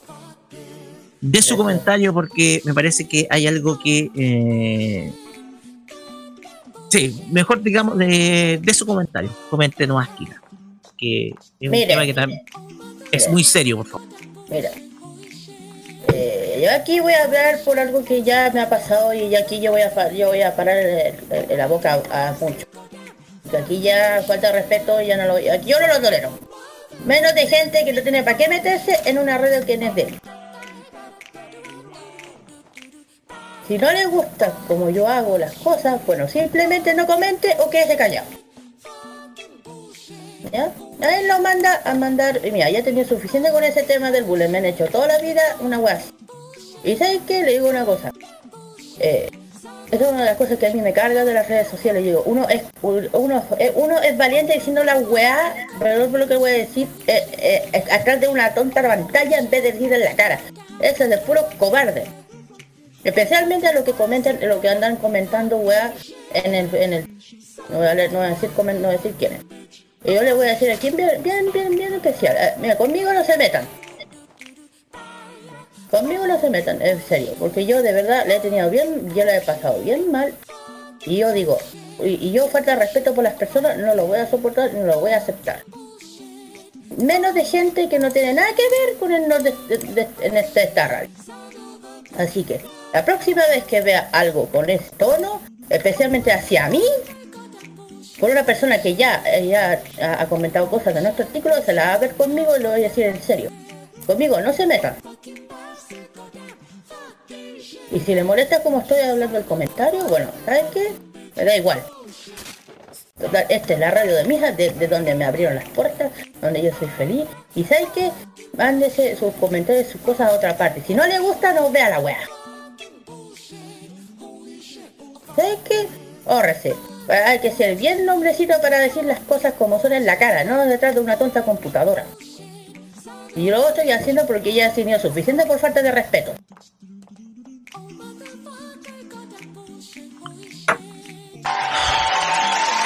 A ver, yo comparto el 100% con lo tuyo. Y esto es más que nada porque hay que saber sentir empatía. Lamentablemente, si hay algo que no tiene las redes sociales es empatía. Em, Twitter, voy a hablar dos redes sociales específicas, Twitter y YouTube. Twitter ya eh, es imposible discutir, es imposible hablar, es imposible decir por lo menos una sola palabra. Es imposible. Buscar debate es algo que simplemente es una quimera. Entonces, una situación como la que tú viviste es algo que, eh, algo que yo comparto 100% contigo porque fui testigo de ello. Me mostraste las pruebas incluso y yo tomé medidas. Antes de mencionar esas medidas, tengo que mencionar de que los usuarios que se creen valientes en, detrás de una pantalla, detrás de un teclado, detrás de un monitor, detrás de un teléfono, al final demuestran su propia cobardía. Una cobardía en donde donde no muestran la cara, se esconden detrás de un nick y se esconden detrás de un avatar que no es su foto. Que puede ser su figura o simplemente es en blanco porque puede ser representar incluso perfectamente un bot. Y eso fue lo que nos pasó en YouTube.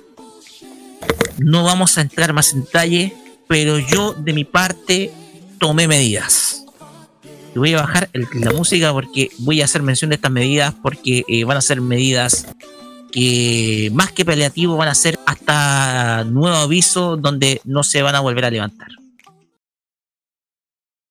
A partir de estos momentos, nosotros vamos, vamos a seguir teniendo habilitada nuestra cuenta de YouTube porque no vamos a darle el gusto a aquellos que nos ofenden gratuitamente por dicha red de videos nuestro amigo Carlos Pinto la pasó muy mal en YouTube.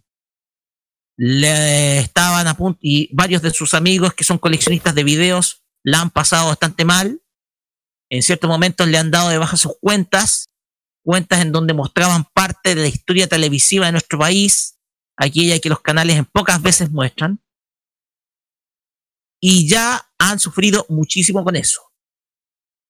Pero también está otro factor que ha hecho que muchas de las muchas cuentas de YouTube tuvieran que cerrar. Y es ese cáncer de los llamados ratas de las redes sociales. Cuando hablo de esas ratas de redes sociales, hablan eh, hablo de estos individuos que se esconden detrás de un nick con numeración y cuyo único y cuyo único eh, y cuya único elemento que los hace meterse a dicha red social a YouTube es solamente para comentar boludeces, estupideces, cosas que no tienen sentido. Esos que se hacen valientes por redes sociales. ¿Cuál va a ser la medida que yo voy a adoptar? Nosotros como radio no vamos a dejar YouTube. Primer lugar, no vamos a darle el gusto a aquellos que nos tratan de echar simplemente porque se creen dueños de dicha red. Sin embargo, vamos a tomar la medida de que nuestro, todo nuestro material, todos nuestros videos, toda nuestra producción audiovisual que nosotros hacemos para la gente que nos sigue de verdad, va a estar con los comentarios, con la caja de comentarios completamente desactivada. De esa manera, lamentablemente, vamos a estar operando porque nosotros tenemos un público que le gusta lo que hace y le vamos a dar el gusto a ellos. Pero a ustedes, los que insultan, los que faltan el respeto a una persona de nuestro equipo y los que han faltado históricamente el respeto a personas de este equipo de Modo Radio.cl, entre ellos algunos fundadores, yo a esas personas no les voy a dar el gusto nuestra red social de YouTube va a seguir operando, va a seguir adelante. La recuperamos porque es un canal en donde se nos ha sugerido de parte en las marcas a las cuales estamos adscritos exhibir todo nuestro material. Pero lo vamos a hacer para satisfacer el gusto del oyente y a la persona que nos visita en nuestro Facebook y nuestra página web.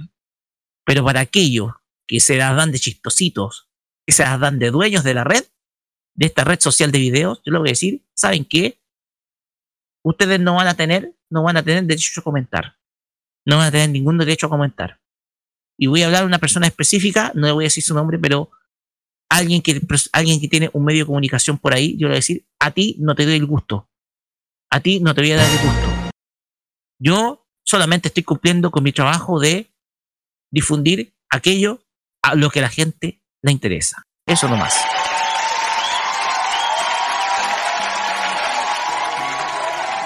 Pues bien, eh, ya habiendo hablado, porque nosotros teníamos que revelar esa información, oficialmente nuestra cuenta de YouTube va a seguir, pero con los comentarios desactivados, ¿ya? Esto es una decisión que determiné yo el día pasado, día jueves. Ya con esto eh, queremos reafirmar nuestro compromiso como medio, en donde nosotros vamos a estar solamente para la gente, no para aquellos que se crean dueños de una red social en específico, ¿ya?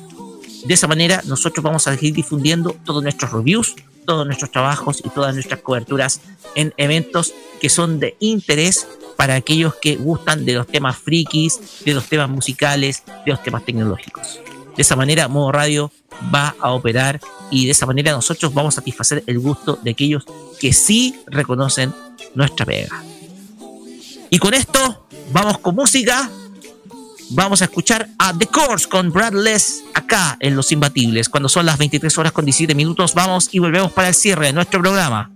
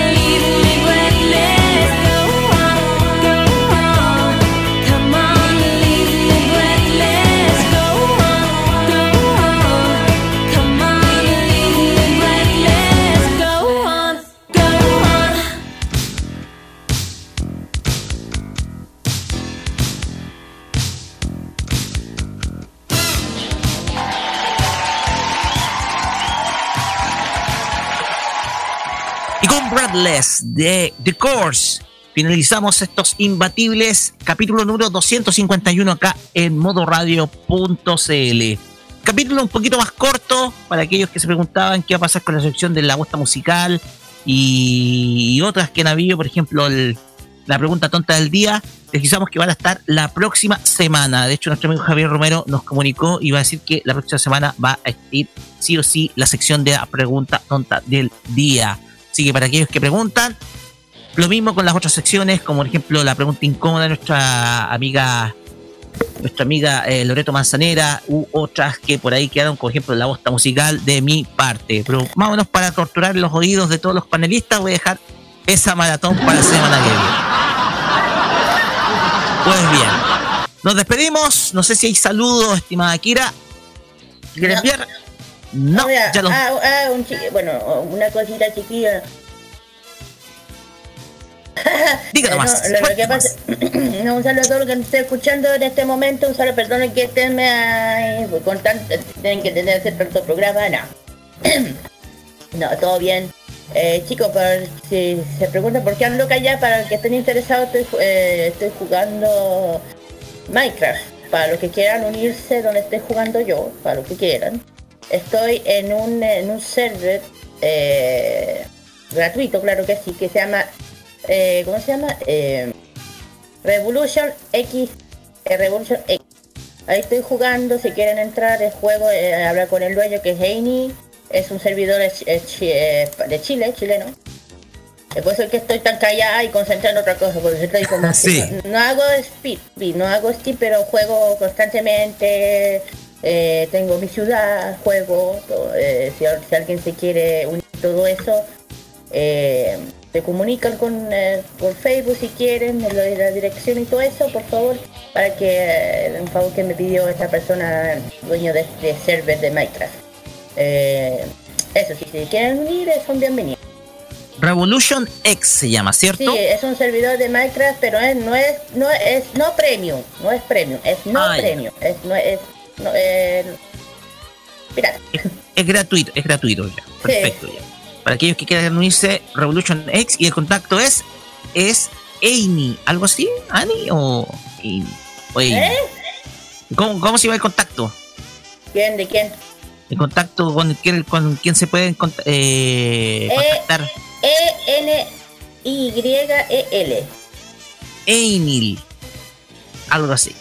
Sí, pero como si se tiene Discord, se, eh, se pueden meter en el la fan, eh, digo, al grupo de Facebook que está Minecraft Chile y todo eso. Perfecto, ya, para aquellos que, son jugadores habituales en línea de Minecraft, ahí tienen un servidor por el cual pueden eh, entretenerse y pasarlo bien durante varias horas, ¿ya? Aunque a mí me gustan los, los juegos en primera persona, ¿eh? tengo que decirlo, no soy de esos juegos así en, en línea, pero igual. Pues bien, eh, de mi parte, bueno, no mandé saludos en, el cierre de los eh, en el de la farmacia popular, producto que tuvimos que salirnos rápido. Bueno, igual, le mando saludos a, a, a Rocío, a Christopher, a Eloisa, a todos los oyentes que son de extranjeros, los que me leyeron durante varios años en habla. Un gran, pero gran saludo desde acá de Chile. Eh, les digo que muy pronto se va a venir una sorpresa, está todavía en espera estado teniendo mucha pega, así que no he podido desarrollarla, pero sí va a estar sí o sí el próximo año. Así que muy atento a esas novedades.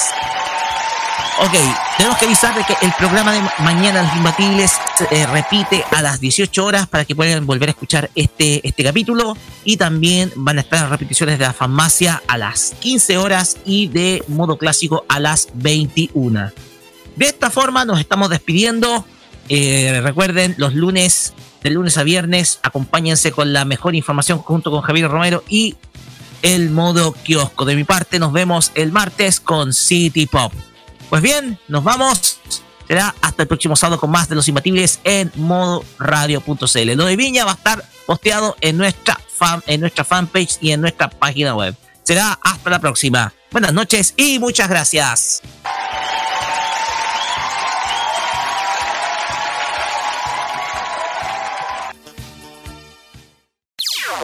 Las opiniones emitidas en este programa son de exclusiva responsabilidad de quienes las emiten y no representan necesariamente el pensamiento de modoradio.cl.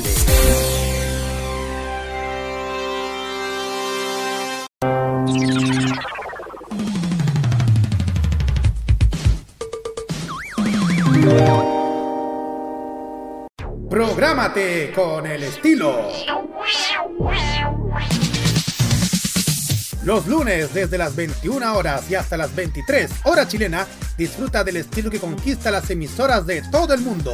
Lo mejor del baile y la coreografía, las novedades musicales semanales y lo mejor del sonido de Corea del Sur llega todas las semanas junto a Carlos Pinto y K-Mod. Prográmate con Modo Radio. Modo Radio es para ti.